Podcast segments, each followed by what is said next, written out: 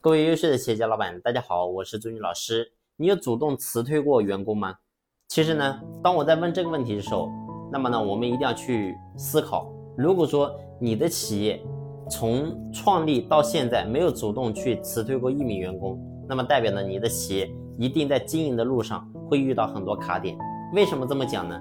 那么首先你会发现，我们从这个事情当中就可以做出几个判断。第一个，那就是你的企业招人、留人、育人是有问题的。为什么这么讲呢？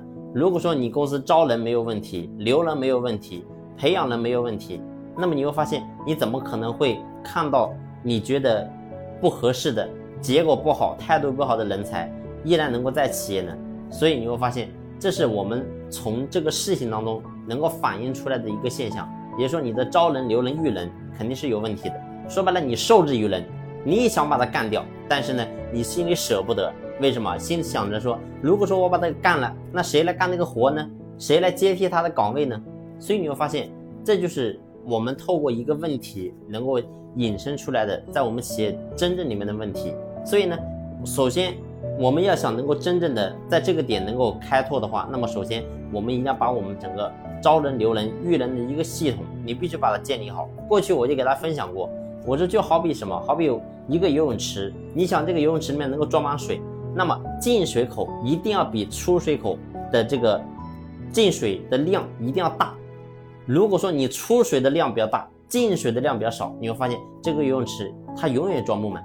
所以呢，在企业内部也是一样的。你想要能够真正的让企业能够做大起来，要能够建立起一个优秀的一个团队，那么首先你一定要在招聘在前端这个口，你必须要把它给拉大，也就是说不断的有人来。我们企业试工上班，那么你才有筛选的资格。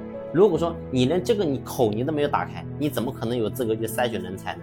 所以最后你会发现，你企业永远都没有办法能够真正的组建一个非常令你满意的一个团队起来，非常难的一个事情。所以呢，我说第一个，我们在整个系统这块你要把它给建立起来。那么有的人呢，可能在系统这块做的比较好，但是呢，可能出于你的内心世界，很多人呢，你做不到。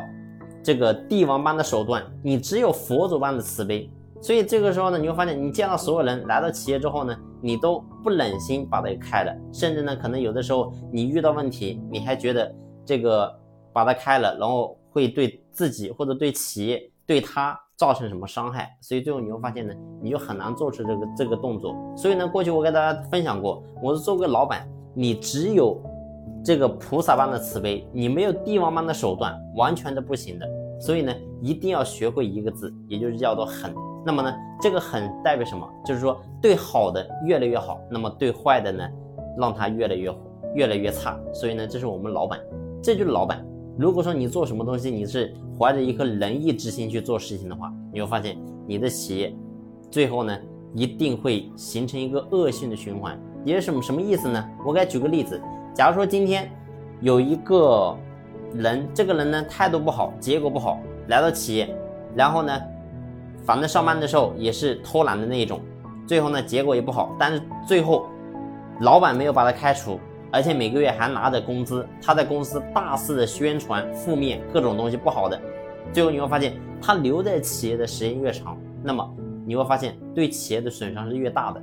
那么首先可能会有一些优秀的人才看到他这样。老板都不开除，所以最后呢，你会发现这个人才他的内心会受到委屈，最后呢，这个呢也不干了。所以呢，往往你会发现这就是个恶性循环。就像我刚才讲的，你如果说不把这些不好的一些人把他及时清退掉的话，其实对于企业来讲是一个非常大的伤害。所以呢，我想告诉大大家的是，就是作为老板来讲，你要修行的第一个关是什么？就是要学会主动的去辞退人。那么。你想要能够做到这点，那么呢，就是我刚才所讲两个点，你必须要把它做好。那么第一个呢，就是你要把你的招人、留人、育人把它给做好。那么做好之后，你才不会受制于人。那么第二个呢，就是我们自己的一个自身心态，你必须要有佛祖般的慈悲，同时也要有帝王般的手段。那么当你有这两点在企业能够真正的把它做好的时候，其实你会发现公司的人才梯队就会变得越来越完善，变得越来越好。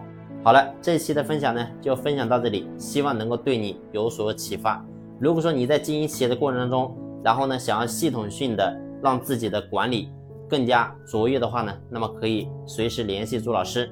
那么朱老师呢的微信号在这个专辑的简介上有介绍。